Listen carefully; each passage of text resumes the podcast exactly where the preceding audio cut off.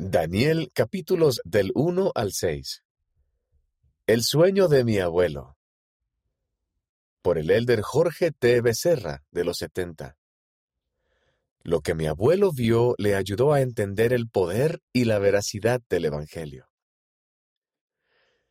Cuando se apareció al profeta José Smith, Moroni citó pasajes clave de las Escrituras y enseñanzas de Malaquías e Isaías. Curiosamente, también citó del segundo capítulo de Joel la siguiente profecía. Y acontecerá que después de esto derramaré mi espíritu sobre toda carne.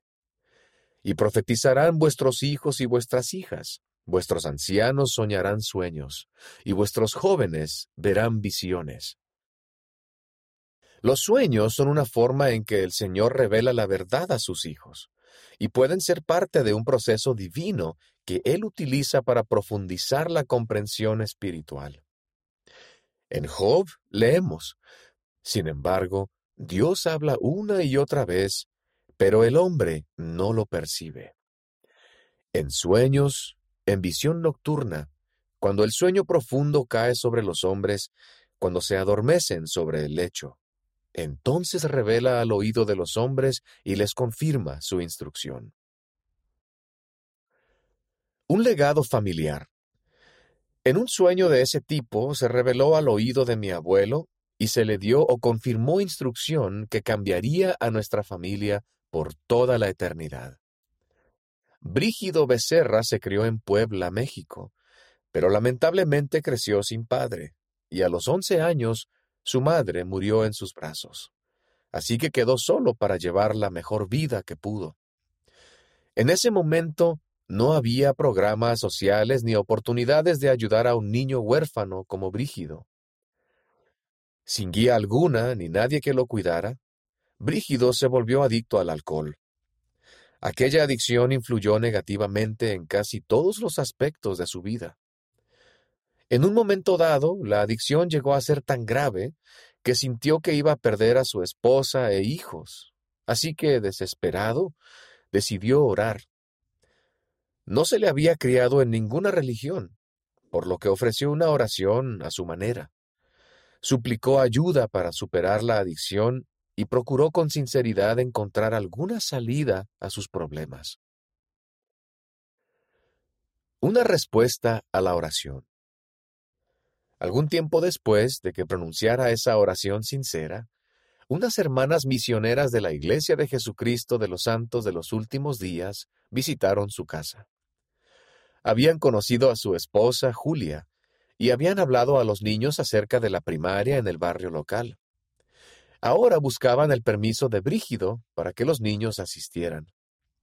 Las hermanas comenzaron a enseñar a Brígido y a su familia acerca de la restauración del Evangelio de Jesucristo. En aquel entonces, los misioneros enseñaban usando tableros de franela para mostrar láminas mientras impartían las charlas. Durante esa lección mostraron una lámina del profeta José Smith, y Brígido reconoció de inmediato al hombre de la ilustración. Les dijo a las hermanas misioneras que conocía a ese hombre quedaron desconcertadas por lo que Brígido decía. Él era de México, y José Smith había vivido y fallecido en los Estados Unidos muchos años antes de que Brígido naciera. No había manera de que Brígido conociera a José Smith. El sueño. Luego mi abuelo compartió su sueño con las misioneras. Les dijo que soñó que estaba trabajando en su pequeña hacienda cortando alfalfa con el machete y juntando otros alimentos para dar de comer a los pollos y cerdos. Mientras estaba ocupado trabajando, una serpiente grande lo atacaba. Aunque mi abuelo luchaba contra ella lo mejor que podía, ésta lo rodeaba, abría la boca y se hallaba a punto de tragárselo entero.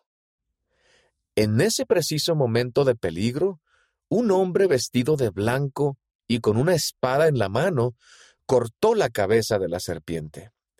Cuando cayó muerta a los pies de Brígido, éste levantó la mirada para ver quién le había salvado la vida. No reconoció al hombre, pero sí notó que estaba vestido de blanco. Después explicó que el hombre de la lámina que mostraban las hermanas era el mismo hombre del sueño. Brígido reconoció de inmediato que aquel era el hombre del sueño el que lo había salvado. Y ahora sabía que el nombre de ese hombre era José Smith. El sueño constituyó una vívida experiencia de aprendizaje para mi abuelo quien sintió que era una respuesta directa a sus oraciones y súplicas. Él dijo que sentía que la serpiente era una representación de su adicción al alcohol y entendió, mediante las poderosas enseñanzas del profeta José Smith y la doctrina del Evangelio restaurado de Jesucristo, que sería capaz de superar la adicción. Supo que encontraría alivio y que recibiría todas las bendiciones de la expiación de Jesucristo. Una bendición para muchas generaciones.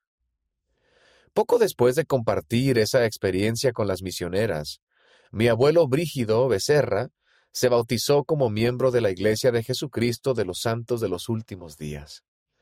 Amaba el Evangelio de Cristo y tenía un amor especial por el libro de Mormón y por todos los profetas, sobre todo por José Smith. El sueño de mi abuelo lo llevó al verdadero Evangelio de Cristo, y no solo lo salvó de una vida de adicción y pesar, sino que también bendijo a generaciones de miembros fieles de la Iglesia. Cuando mi abuelo falleció a la edad de 98 años, dejó aproximadamente 120 descendientes, hijos, nietos, bisnietos y tataranietos. Su sueño influyó en cada uno de ellos, así como su legado de testimonio y fidelidad a la Iglesia y al Salvador Jesucristo.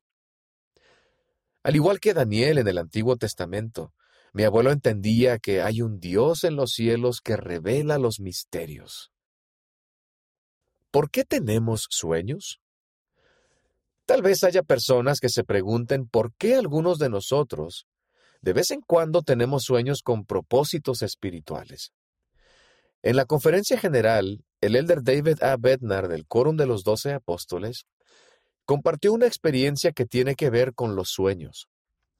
Habló de un inspirado líder del sacerdocio que tuvo la impresión de aprender los nombres de todos los jóvenes de su estaca.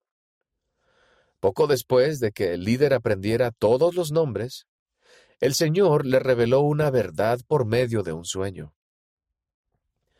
Una noche, ese hermano tuvo un sueño acerca de uno de los jóvenes a quien solo conocía por medio de una fotografía. Dijo el Elder Bednar. En el sueño vio al joven vestido de camisa blanca y con la placa misional de identificación. Con el compañero sentado a su lado, el joven enseñaba a una familia y sostenía en la mano un ejemplar del libro de Mormón y daba la apariencia de que testificaba de la veracidad del libro. En ese momento, el líder del sacerdocio despertó. En una reunión del sacerdocio que se llevó a cabo posteriormente, el líder se acercó al joven, que había visto en el sueño, y le pidió hablar con él unos momentos. Una vez que se presentaron, el líder se dirigió al joven por su nombre y le dijo, No soy un soñador. Nunca he tenido un sueño sobre ningún miembro de esta estaca excepto sobre ti. Te contaré el sueño y después me gustaría que me ayudaras a entender lo que significa. El líder le relató el sueño y le preguntó al joven su significado. Ahogado por la emoción, el jovencito simplemente contestó, significa que Dios sabe quién soy yo. Tal vez por eso mi abuelo recibió su testimonio en un sueño.